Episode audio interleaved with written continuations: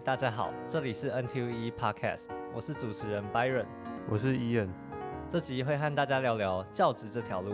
我们邀请到超重量级的嘉宾李林山老师，老师要不要和听众们打个招呼？OK，大家好。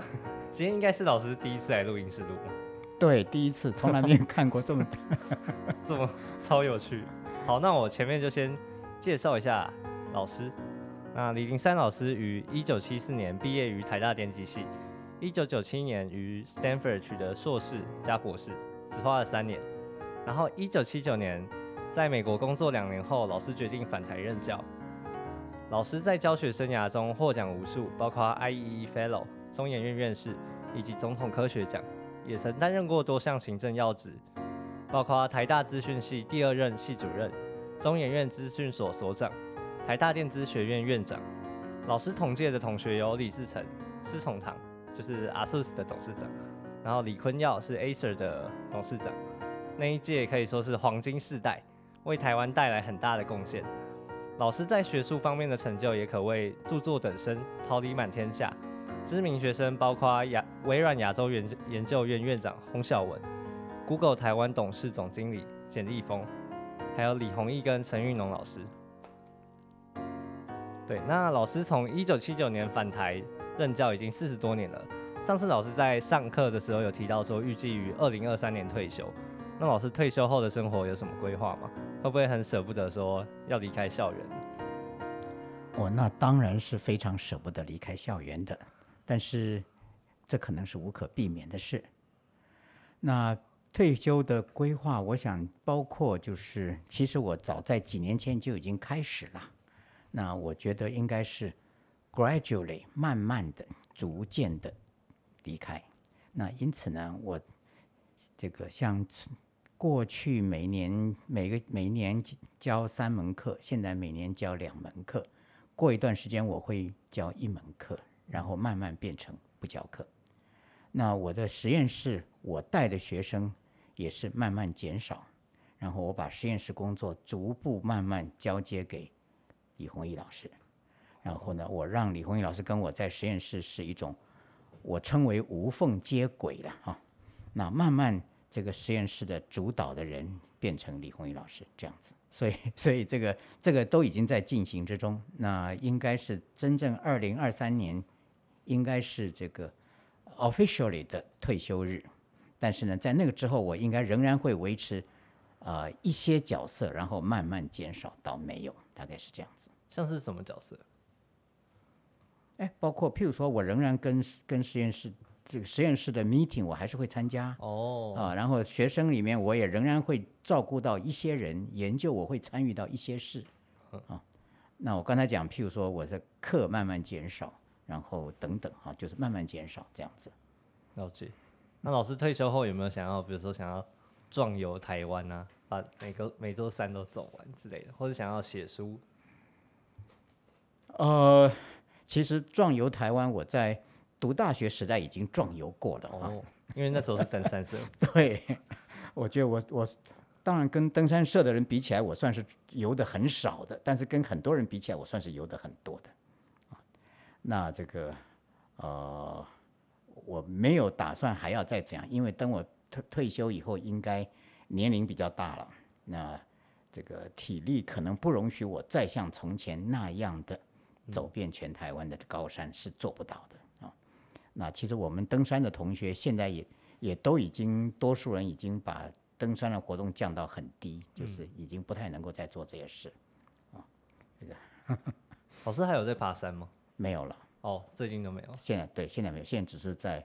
这个台北市的公园里面运动哦，所以老师就是逐步把也实验室还有课减少，然后准备接班给接班人这样。对，那老师还是希望可以跟学生有持续有 connection。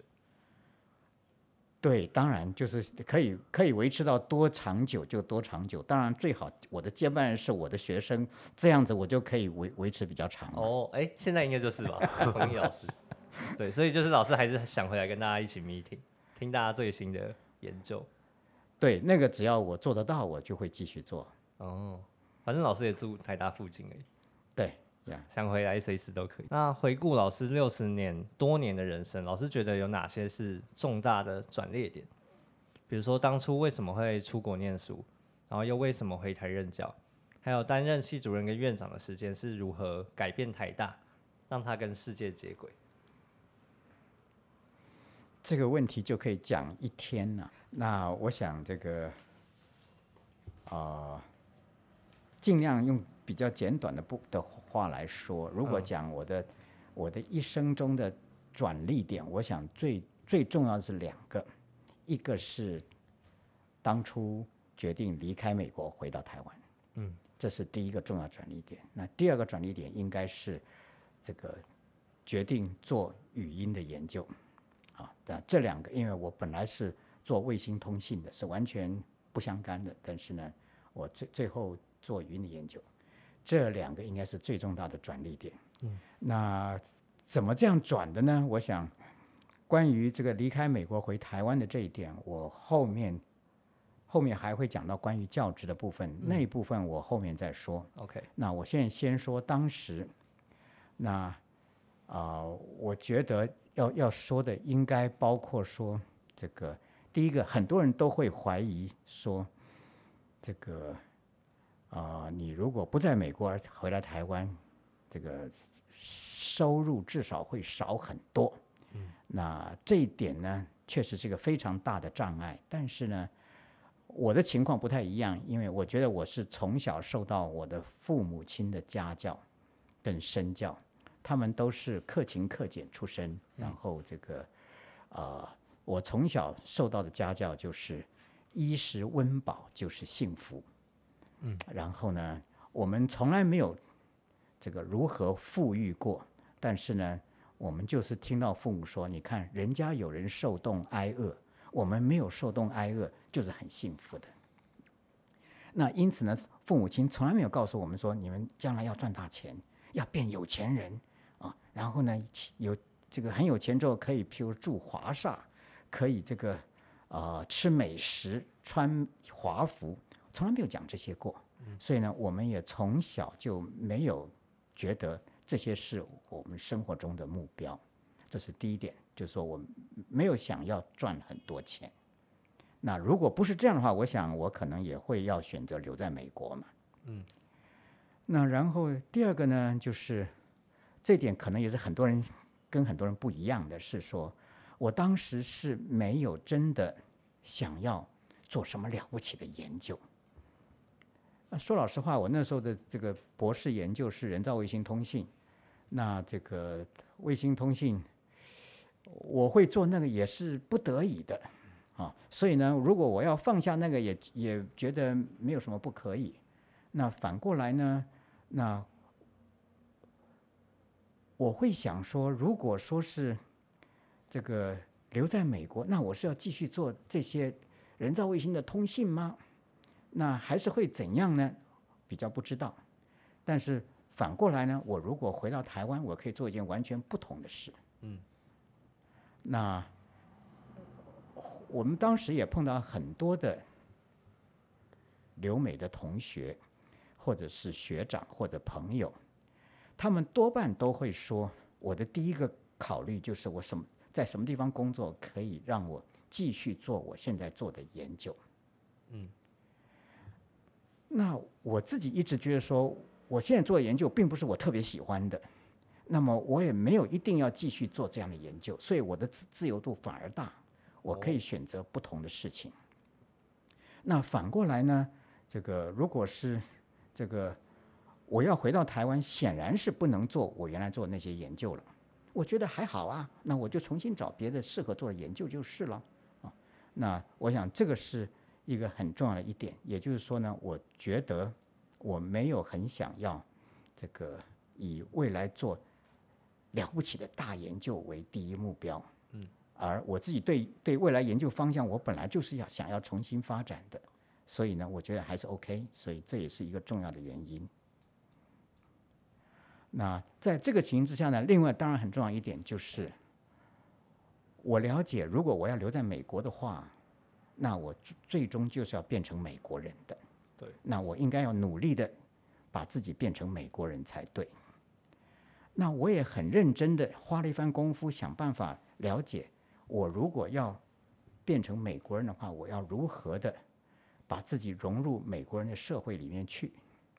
那我在拿到博士之后，我在美国做事两年嘛，那那两年里面，我其实是很认真的想，如何可以融入美国人的社会。那我认真做过这些事，譬如说我在公司做事的时候，公司里面的这些美国人的同事，他们常常会有一些他们的活动，譬如说他们在家里开 party 啦，或者什么有一些什么他们的活动什么，我都去参加，然后也跟他们搞得很好。这是这是一种，那一种呢？譬如说这个啊，在那里 local 有很多这个 I Triple E 的 local chapter 的活动，每一个月都会有一些这个 society 那个 society chapter 活动，然后呢，哎，我都去参加，然后他们通常都会有一些演讲啊什么，然后我都会碰到一些领域内相关的技术里有关的新的朋友，我在那边也觉得也过过得不错啊。然后另外还有一种呢，就是譬如说我我也很想去参加一下他们的一些艺术活动，譬如说音乐会呀，这个什么芭蕾舞啊什么的，这个就像我们这儿有这个国家音乐厅等等，他们那儿也有这些，我也常常去参加一下那个，我也觉得蛮好的。那也就是说呢，我很努力的想要把自己融入美国人的社会，只是说。我也觉得他们也过得很好，但是呢，我只是觉得说，好像我始终没有觉得我属于他们那一群人。嗯，哦，那我觉得那是我自己觉得这个一个很这个很不容易克服的一个障碍。那这个我在当时曾经这个在这个拿了博士以后，在美国做事两年嘛，那两年我是尽我的所有可能。去走遍全美，那一个重要原因是全美都有我的同学。哦，那我们那个年代是没有 Internet，没有 Facebook 啊，那所以呢，我是很下功夫，在大四的时候，我做班代表，我就是建立一个全班的联络的网络。哇，呃，那个网络是我建的。哦，以至于我们那一届是。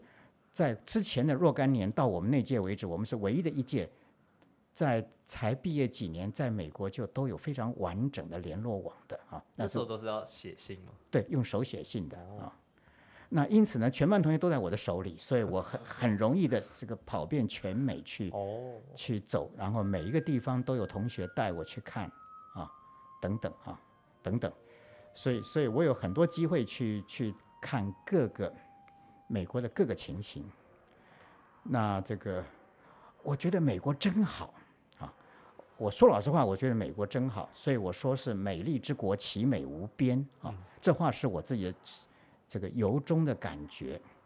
我当时最喜欢看的是两个两种东西，第一种就是美国的国家公园。我去买一本书，那本书就叫《美国的国家公园》。那那本书里面讲全美国的四十个国家公园，那因为我是登山社出身，我很喜欢自然景观，嗯，我就想办法去，然后我曾经真正走完里面的二十个，哦，那我后来跟我的美国朋友说，你们的国家公园四十个，我走了二十个，那些美国人都大为惊讶，因为他们都没走过像我那么多，我那个记录可能赢过非常多的美国人的。老师那时候怎么有那么多时间到处跑？利用假日周末啊，就是 take vacation 啊。哦啊，哦，有的时候自己开车，有的时候当然比较远的地方飞过去，再在那里开车。那当然很多时候是有有同学作为向导，告诉我怎样怎样。每个地方都有当地的地主告诉我怎样怎样啊。所以两三天来回这样。有短的两三天来回，长的就利用利用比较长的假嘛啊，都有啊。那这个，这个一种是自然自然景观，还有另外一种就是这个美国的文化。那我讲的文化呢，就是这个名城跟有名的地方。所谓名城呢，就是像这个像纽约、像这个芝加哥、这个西雅图这种是名城。那有名的地方呢，就像 MIT、像 IBM 啊、像 Bell Lab。那这种就是我讲有名的地方，我都去走这些地方，我都走过，我觉得哇，美国真好。但是呢，on the other hand 呢，我刚刚就说我我就就觉得说，好像我真的要做美国人，好像我不太容易真的属于他们。嗯，那这个我那时候因为，譬如说走很多这个国家公园，我常常会拍一些照片，把这个照片寄给我的同学或者家人。那我常常就会在照片后面写字，我就会写这个这个刚才讲过那句话，就是这个美丽之国，对，譬如说美丽之国，奇美无边啊。然后我也我也会写说书剑飘零，这个天涯浪天涯浪迹啊。那后来是我的母亲写信跟我讲说，你以后写信回来，你以后寄照片回来都很好，我们很喜欢。你上面不要再写天涯浪迹，你不要再写书剑飘零。这个，因为我们看了会掉眼泪。哦，我觉得这也是我们很多人会遇到的问题，就是都想去美国这个全世界最厉害的地方去工作啊，去读书，但是好像一方面又要思考说自己是不是该一直待在那边，因为终究还是台湾人。对，好，就是会有会对这个在台湾的家人，以及在生长，就是我们所生长的地方的故乡，是会有所牵挂啊、那这个是一个也是也是一个非常重要的考量了啊。那所以我所以我后来我就写说，这个这个美丽之国其美无边，但是它可能真的是属于真正的美国人，而我好像不会是啊。那这个等等哈、我想这个是也许我们先先说到这里吧，其他的关于教学有关的可以后面再说。好，那老师刚刚有提到说他在美国工作两年之后就回台湾读书，老师也有提到说他那时候写信给家人，然后里面都会提到一段话，那我来念一下老师写的：书剑飘零，天涯浪迹，重大决定在心中逐步酝酿，拒绝美国，美丽之国奇美无边，但它只属于真正的美国人，而我应该永远不会是。与其变成井上的一朵花，我宁可做雪中的一枚炭。最后的决定是非常简单的，回家不需要理由，具体行动是决定重回野林。那老师为台奉献的精神，还有对教学的使命感，真的是让人相当的敬佩。那想问老师说，你觉得身为一个教育工作者，对你的意义是什么？你是什么时候发现对教育有热忱？那你觉得身为一个教育者，有什么重要的 mission 必须完成？OK，好，说到这个教育的部分呢，那我想这个我可能是对这些事情有比较不同的想法的。那对我而言，最重要一件事是我心里一直在想，我到底做哪样一件事情才是最有贡献、最有意义的？那我一直觉得说，这个很可能教育是最容易有贡献跟有意义的事，因为教育是培养一群学生，然后学生等于是一把种子，可以散到肥沃的土壤里面去之后，他们都可以长大。那这样的一个观念呢，这个呃，也许是可以讲，譬如说，我们也从小就听人家讲说，这个一个政府，它这个最有意义的投资是教育，因为教育让它有未来。那我想，也许那个是政府管的事，我们管不着。但是一个人如果要最有最有意义、最有贡献的事，可能是教学生，因为每一个学生都可以变成很厉害的人，之后可以很有贡献。那我自己是这样想：如果譬如说我一年教五十个学生，这五十个学生里面，后来有十个变成很厉害、很有贡献的人，那我十年就有一百个这样的人，很厉害、很有贡献。那虽然对这一百个人而言，他们很可能很厉害、很有贡献，是因为他们自己努力，他们自己厉害。啊、或者说呢，就有有老师教他们，有很多老师教他们，我只是其中之一而已。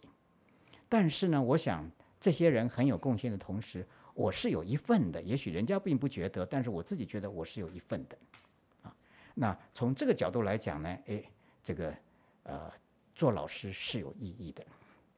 那也就是说呢，做老师，这个我们的产出，主要产出，在我而言，我一向都认为我最主要产出就是人，就是我的学生。那我并不是这个主要产出，不是做研究。其实，在我的心里，我从来没有把研究看成比教学还重要。哦，我回来的时候心里想的是来教学的。我刚才说过，在那个年代。哦，那在那个年代，台湾是经济沙漠，也是学术沙漠。我们那个年代是没有电脑、没有实验室的。嗯，我们今天可能很难想象，没有电脑、没有实验室的的电机系是怎么念的。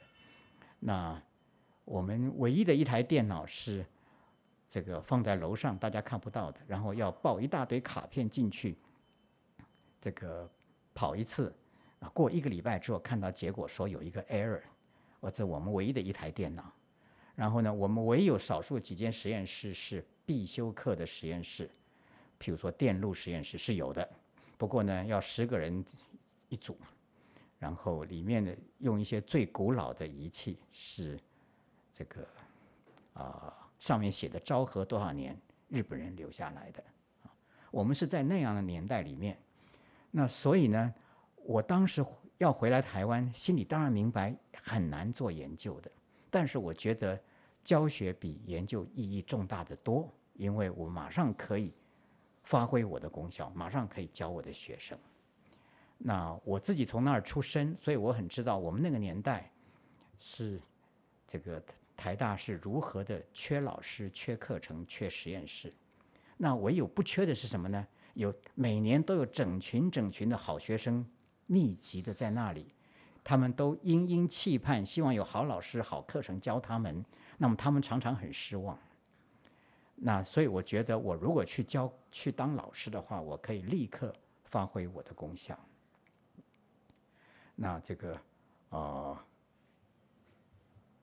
从这个角度来讲呢，我我我就我就觉得说，哎，教学的意义是比研究重大的多。嗯，那。一方面呢，当然另外一个考量应该就是说，我们可以，我可以我自己感觉到，我如果回来，我可以立刻发挥我的效果，而且我的这样子的角色在台湾是迫切需要的。嗯，那我如果留在美国的话，当然可以啊，只是说那些地方，我觉得他们不见得真的需要我，我去也只是。在他们而言，可能只是锦上添花而已。那这个其实，这个并不见得有那那么大的这个角色可以发挥的。那所以呢，我我就会说呢，我如果回来，我是雪中的一枚炭；我如果留在美国，我是锦上的一朵花。那这个啊，那当然讲这个的话，就有另外一个问题必须要说的，就是说呢。啊，这里面包括很重要一点是人的认同感的问题。嗯，那就有人就问，就跟我说：“哎，那你可以在美国任教啊？”那我说，我当时是真的没有一点都没有想要在美国任教，即使我今天我也一点都没有想要想要在美国任教。那原因是说，我不晓得我要教那些美国学生什么。嗯，因为那些不管他们是。那些美国学生，不管他是白人、是黑人、是印度人、是阿拉伯人，还是亚裔，啊，我都觉得他们跟我好像没有关系。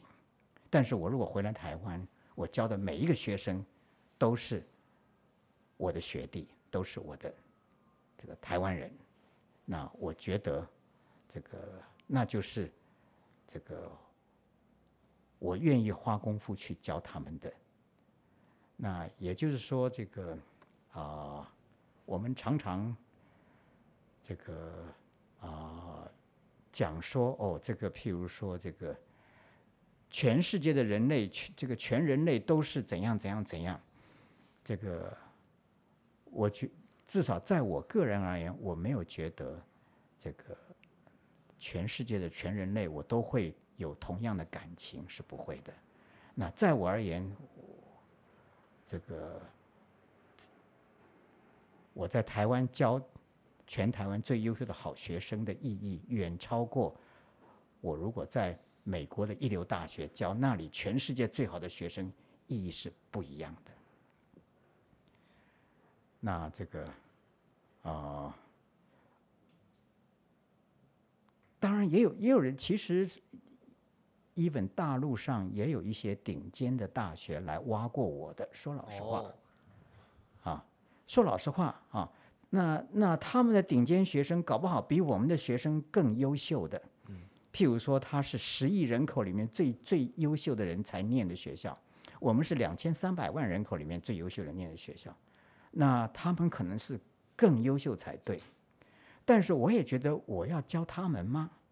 这个我没有真的很了解大陆的学生啊，我觉得譬如说今天在我的班上，我的实验室来一两位少数几位大陆学生，我也觉得我也可以教教他们也很好。嗯。可是叫我去那里去教他们，全班都是他们的学生，我觉得我不见得了解他们，我也没有那么深的认同感去教他们，这是不一样的啊。那。那也就是说呢，在我而言，教教学还是有认同感的差别。我我真正想教的是在台大电机系。那我也可以说说老实话，我当时台大电机系给我 offer 是比较晚的。嗯。交大先给我。哦。我在这个同时申请台大跟交大，交大很快就给我 offer。台大很慢很慢，一直没有动静。那当我拿到交大的那个时候，我一直很犹豫，我要不要去交大。可是当我拿到台大的 offer 的那一瞬间，我就决定我要来台大了。哦，这是不一样的啊。那那当然包括台大，在我而言是有不同的感情。当然也包括台大电机系的学生，毕竟是最顶尖、最优秀、最密集的，在这里。那如果说是，啊，我在这里教的话，我相信我我刚才讲的这个，希望能够培养出很多有贡献的人的这一点来讲，我想在台大电机系任教应该是机会最大的。那我想这些应该都是让我这个，啊，会会这个选择回来的原因。那当然，我刚才之前还讲了一些其他的原因呢，哈。不过这些加起来是我的这个后来的选择，我会来做台大电机系的教授。了解。呃，有些同学可能也有把从事教职当做未来的方向，但我问，就是大部分的朋友，他们好像都会有一些 concern，可能第一个就是说，在国外当教授是不是比国内好？因为比较自由，而且薪水比较高。那第二个是，好像有听说说国内当教授的话。要处理很多行政还有教学的事，没有办法专心做研究。那老师你是怎么看待这些问题？然后觉得如果学校要改善的话，可以怎么做，让台湾有更多有能力的人想愿意回来教书？我觉得在我而言，在国外任教跟在国内任教就是完全不一样的了。我刚才已经说过，因为我我考量的是我在教怎么样的人是啊，那这个。这个台大对我而言不只是这个台大是真正我成长的地方，所以呢，我跟台大是有特别的感情的。那我跟台湾也是有特别的感情的。我曾经壮游走遍全台湾的。哦。那当然，台大学生也是我最希望能够好好教他们的。那至于美国的话呢，在国外的话呢就不一样了。那那些学生，我不见得很想教他们，我也没有觉得一定要怎样为他们做什么事，啊，不见得。那当然还有一个很重要的原因，我们不知道。我想我比较了解台湾的学生，我相信如果我好好的下功夫教我的学生，学生也会了解我是在他们心上付出心力的。那美国呢？如果在美国不知道啊，因为。在美国，可能很多学生他们心里想的是：我交的学费就是要你教我这些，你怎么没有把我教会呢？那是你的责任。那也许如果我把他教会了，他也觉得这是应该的，因为我交了钱，啊等等。所以呢，这个我们不太知道美国学生心里怎么想，但是我比较可以了解台大的学生心里怎么想。那这个这是包括这个，即使是同样的教学的工作，在不同的环境、不同的文化里，可能是不一样的。那当然，在在美国当教授，这个收入当然会比在台湾当教授多了，这当然的。那可能也没有在美国的产业界那么多了。所以呢，如果要在美国，那也许产业界也是很好的选择，不见得要要当教授。但是呢，当然对我们华人世界而言，常常觉得这个这个做老师是一个比较受尊敬的行业。那可能也会这样想，但是这个情形在华人世界比较比较存在，在美国世界是不是存在呢？是一个问题。那另外呢，如果是在美国当教授，一个很重要的就是要要适应他们所有的文化。举例来讲，美国教授通常花相当多的时间写 proposal，拿拿那些研究经费，他才能够养他的学生等等。我以为只有台湾是这样，美国更严重吗？哦，美国当然严重啊，美国严重的多啊，就是说，对，就是说美美国教授通常要花相当多的功夫写 proposal，嗯，然后才能够维持他的实验室，养他的学生。那相比之下，台湾的教授应该在这方面的负担是比较轻的。那这个，啊，所以有各种不同的环境。那当然在在那里的话呢，有他的。有它的不同的地方嘛，就说这个，我们也有很多了解的、认识的朋友，或者学长，或者学弟妹，或者是学生，在美国做做到非常有成就的教授，当然他们也都是非常了不起的。那他们可能有他们自己在美国任教的体验，那我没有真的那么知道。那。我想，我刚才讲只是我凭我的想象，啊，那我应该说，当初我还没有台拿到台大教职之前，我台湾申请的台大跟交大，我在美国也申请了不少的工作，也在进行的哈。那这里面是有产业界也有教职的啊，那只是说呢，这个当我拿到台大的时候，那一些我就都放弃了。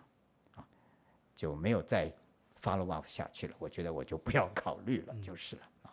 那这个，所以这个是有不同的状况，就是了。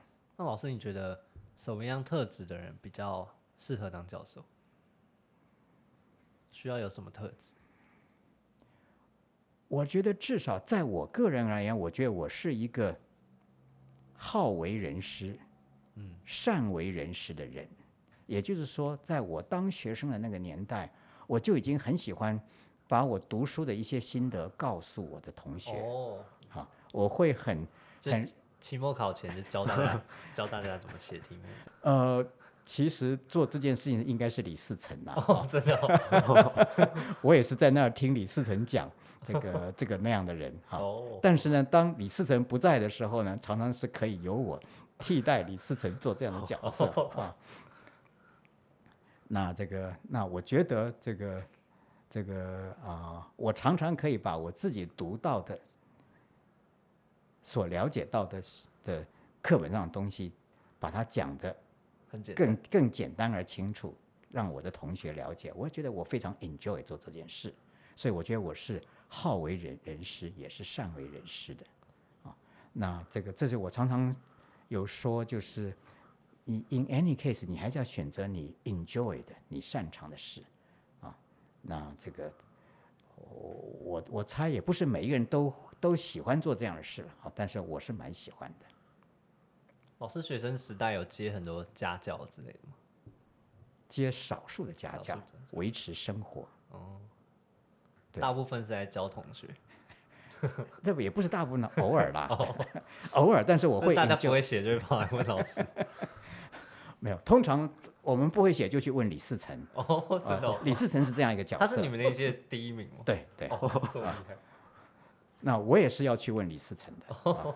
那只是说在李世成找不到的时候，他我我也可以替代李世成一下，就是了。那时候大家都在哪里念书啊？好奇，就那时候应该没有，一定没有博理馆，是不是只有电机艺馆还是？对哦，当然都不是在那，就是在图书馆啦、总图。哦，中一种就是在图书馆，那时候有一个总图，一个研图，今天的研图还在，沿途。